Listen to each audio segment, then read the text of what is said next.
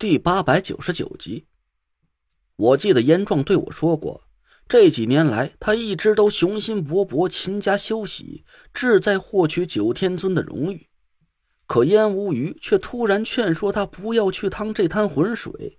现在回想起来，燕无虞说出的这些话的时间点，恰好就是在九个月之前。之后，他就主动辞去了高层的职务，在闲散部门里挂了个虚职，过起了半退休的清闲生活。从表面上看，燕无鱼不可能跟眼前发生的这些事儿扯上任何关系，但是，任何巧合都不能太过于轻易的去相信，因为有一个人可以把这些看似杂乱无章的线索全部都串联在一起。老张。老张被人从九天尊的位置上挤了下来，神不知鬼不觉的替换了半年之久，竟然没被任何人发现。夏风曾经说过，这不是他动的手，一切都是姚晨阳所为。可想要控制住老张，强行给他喂下腐骨丸，这可不是个手无缚鸡之力的姚晨阳能做得到的。我一直都想不通。姚晨阳到底是怎么制服老张的？可燕壮那边却偏偏审不出来任何结果。姚晨阳不是个硬汉，从他被隔离审查的那一刻起，他的心理防线就轰然崩溃了。他失去了一切负隅顽抗的机会。燕壮问他什么，他都迫不及待的交代什么。可以说是问他的都说了，没问他的也主动交代了不少。但就在两个问题上，姚晨阳却一直说不明白：一是他到底怎么把老张给抓起来的；二是老张现在被藏到了什么地方。姚晨阳就好像是被切掉了一块记忆一样，茫然的张着嘴，就是回答不上来。我，我记得明明白白的，就是我和我师傅，哦，夏风。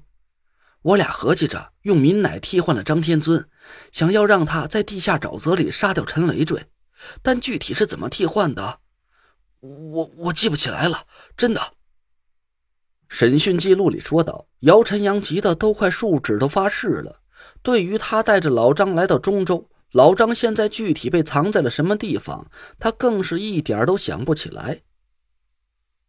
燕队，你说我骗你干嘛呀？我连当卧底都交代了。我瞒着张天尊的去向，能有什么好处啊？姚晨阳急得眼泪都快下来了。你说我抓住了张天尊，那我为什么不马上灭口啊？还带他去了中州，让他在半道失踪了。还有那个什么伏骨丸，我压根就不知道那是什么东西，我我可冤枉死了我了。你和青竹台是什么关系？你在那个组织里是什么职务？上头交代给你的任务是什么？什么庆不不知道，我是北毛一派的弟子，不是那个庆什么台的人。连续一个星期不间断的审讯，甚至还上了很多特殊的问询手段，可把每天得到的口供放在一起对比，几乎是没有任何出入。就连欧阳九哥也做出了笃定的判断：姚晨阳没撒谎。关于老张是怎么落到他手里的那段记忆，很有可能是被人给施法抹除了。一开始我还以为是夏风干的，但后来仔细分析了一下，可能性不是很大。夏风针对的目标是我，他的最终目的是夺取天邪命格。老张只不过是因为不听话而被他替换掉的一枚棋子罢了。而把老张转移到中州，威逼他说出青竹居士的下落，这就和他为他的私生子夺舍天邪命格的目的没有一毛钱关系了。既然他和姚晨阳师徒俩都不是青竹台的人，他们也没必要大费周章的去做这些无用功，为袁春怡去做嫁衣吧。原本以为这条线索就这么断掉了。可最近我又得到了一个新的推断：要是夏风的私生子和青竹台的新任居士就是同一个人，那一切就都能说通了。夏风的私生子借助着境外财团强大的经济实力，暗中笼络了袁春怡和黄华玉等人，背叛了青竹居士。他想夺取青竹居士之位，控制着庞大的组织，作为他号令整个风水界的基石。在夺舍天邪命格失败之后，他更加急于要找到老居士的下落，斩草除根。老张是青竹台的人，而且还是老居士的死党，他身上一定隐藏着很多极有价值的秘密。燕壮的老爸燕无余就是青竹台的叛徒一方安插在上边的高层眼线，为了得到老居士的下落。燕无鱼就对他的好友张天尊突施毒手，把他弄了个半死不活。至于他为什么要对上边隐瞒郑玄的死讯，郑玄和青竹台之间到底有什么关联，就只能等到我亲眼见到老张再详细问他了。怎么样，傻了吧？要是燕无鱼是那鬼，那书呆子燕壮是不是也有嫌疑？你手下的八个人，有五个是原二号仓库的。那可都是书呆子的死党，这五个雷指不定什么时候就会来个带响的，是不是想想就酸爽？王才的脸色带着三分忧虑，却还有七分嘲讽，就像是在等着看我笑话似的。虽然上边没明说到底要你查什么谜团，可这点事儿能瞒得了别人，也瞒不过老子去。我也不怕明话告诉你。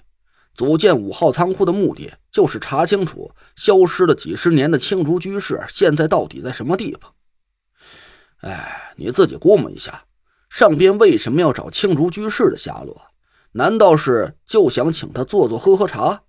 还有，你找到了青竹居士以后，是把他交给上边，还是隐瞒不报？嘿，我也是多余操这个心。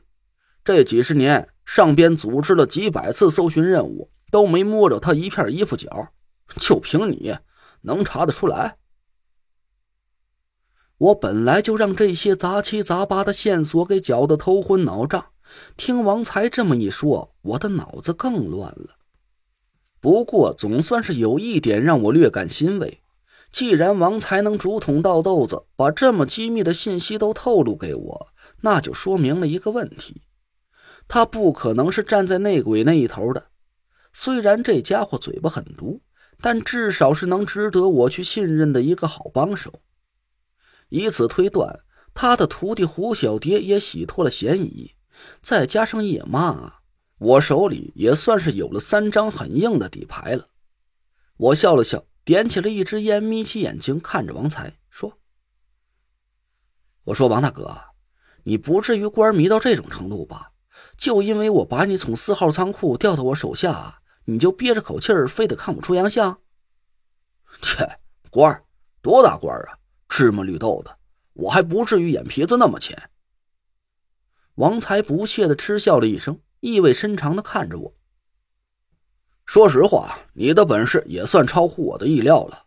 我承认你是个高手，不过我得提醒你一句，别以为就凭你会两手法术就能压人一头。